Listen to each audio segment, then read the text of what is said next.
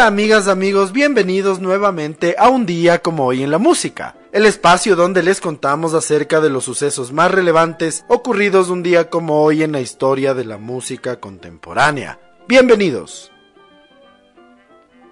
Un día como hoy en el año de 1900 nace en New Haven, Connecticut, Alfred Newman, compositor y arreglista, es considerado uno de los grandes compositores de la historia del cine en la época más clásica de Hollywood. Fue uno de los primeros compositores que compuso música específicamente para una película, lo que se conoce como el soundtrack original. Sus nueve Oscars lo ponen como el máximo compositor que ha ganado estos premios y sus 43 nominaciones solo están por detrás de Walt Disney y John Williams. Murió el 17 de febrero de 1970 a los 68 años en Hollywood, California.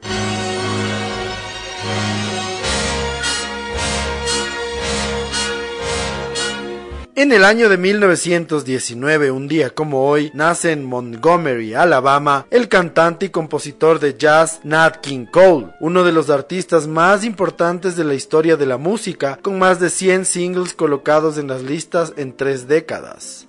Murió de un cáncer de pulmón a los 45 años en Santa Mónica, California, un 15 de febrero de 1965.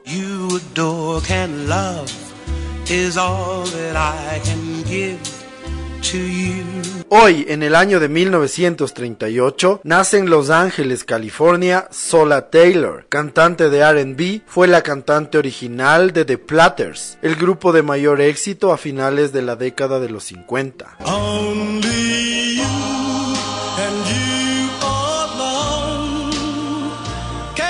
Hoy, en el año de 1941, nace en San Francisco, California, Paul Kantner, guitarrista, cantante, compositor y fundador del grupo Jefferson Airplane. Murió a los 74 años un 28 de enero de 2016.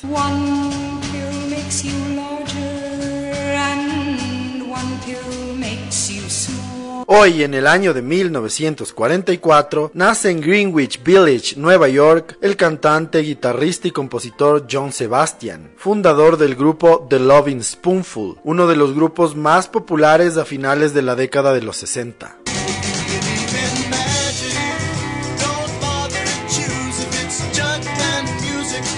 En el año de 1951, un día como hoy, nace en Glendale, California, Scott Gorham, guitarrista y compositor, miembro del grupo Thin Lizzy.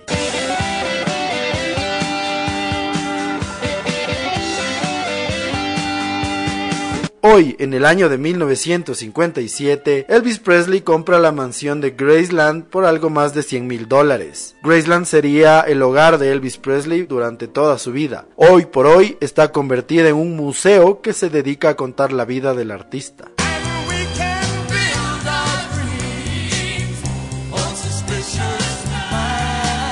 Hoy, en el año de 1967, nace en Elk Grove Village, Illinois, Billy Corgan, vocalista, guitarrista, compositor y líder del grupo The Smashing Pumpkins.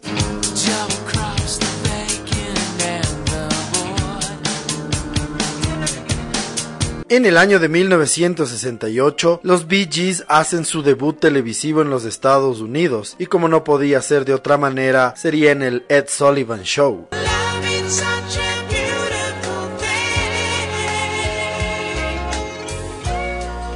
Hoy, en el año de 1972, nace en Brooklyn, Nueva York, el rapero Sean Price, miembro del colectivo Bootcamp Click. Murió el 8 de agosto de 2015 a los 43 años.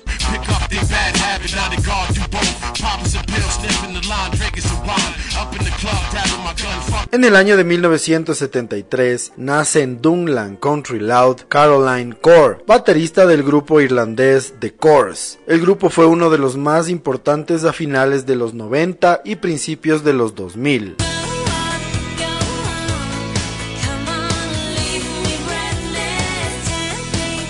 Los Bee Gees vuelven a aparecer en este recuento, ya que un día como hoy en el año de 1979 consiguen el número uno en las listas británicas de álbumes con su disco Spirits Having Flown. El disco estará dos semanas en lo más alto y 15 semanas en el top 10.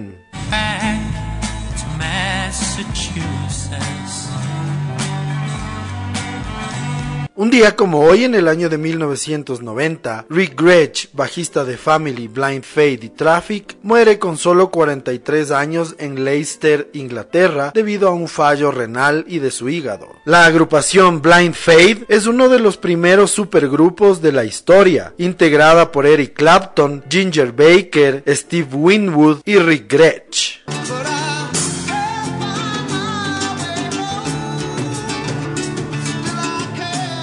Asimismo, en el año de 1990, nace en County Wicklow, Irlanda, Andrew Hosier Byrne, más conocido como Hosier. Su primer trabajo fue un enorme éxito, liderado por el tema Take Me to Church número 2 en Estados Unidos y en el Reino Unido.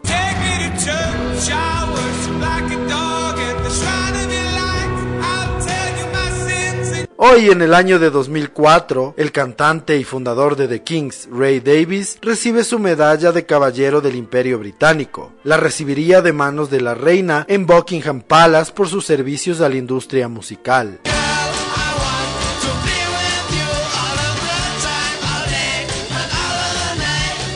Finalmente, un día como hoy, en el año de 2020, The Weeknd presenta su disco After Hours, el mismo que será el álbum del año.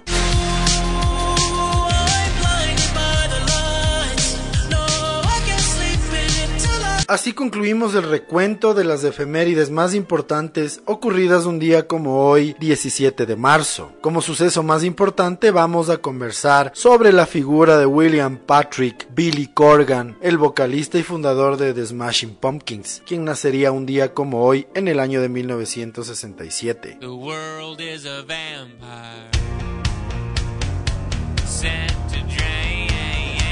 Billy Corgan es un músico, productor, compositor, escritor, poeta, empresario y hasta promotor de lucha libre, mejor conocido por ser el líder miembro permanente de la banda de Smashing Pumpkins, formada por Corgan y el guitarrista James Iha en Chicago en 1987. La banda rápidamente ganó fuerza con la incorporación del bajista Darcy Wetsky y el baterista Jimmy Chamberlain. La dirección de la banda ha sido ampliamente conducida por Corgan mediante sus letras confesionales, impresionante producción y una virtuosa interpretación musical notoria con Chamberlain.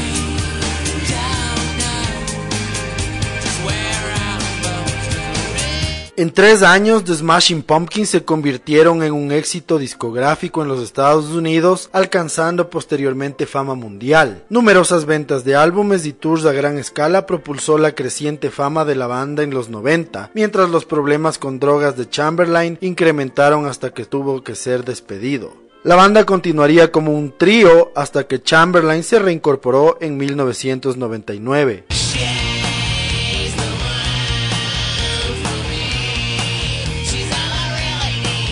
Billy Corgan es considerado uno de los mejores compositores de la década de los 90 y uno de los mayores exponentes del rock alternativo, por supuesto junto a The Smashing Pumpkins. Sobre Billy Corgan hay una anécdota interesante y les pido que investiguen, por supuesto, porque es una teoría más, que dicen que Billy Corgan tuvo una relación, un amorío con Courtney Love, en ese entonces esposa de Kurt Cobain. Cobain se enteraría de este amorío y ahondaría su depresión, por supuesto, generada por la adicción a las drogas y por su inconformidad con la fama, pero muchos dicen que fue este el hecho que hizo que Kurt Cobain se quitara la vida allá en el año de 1994.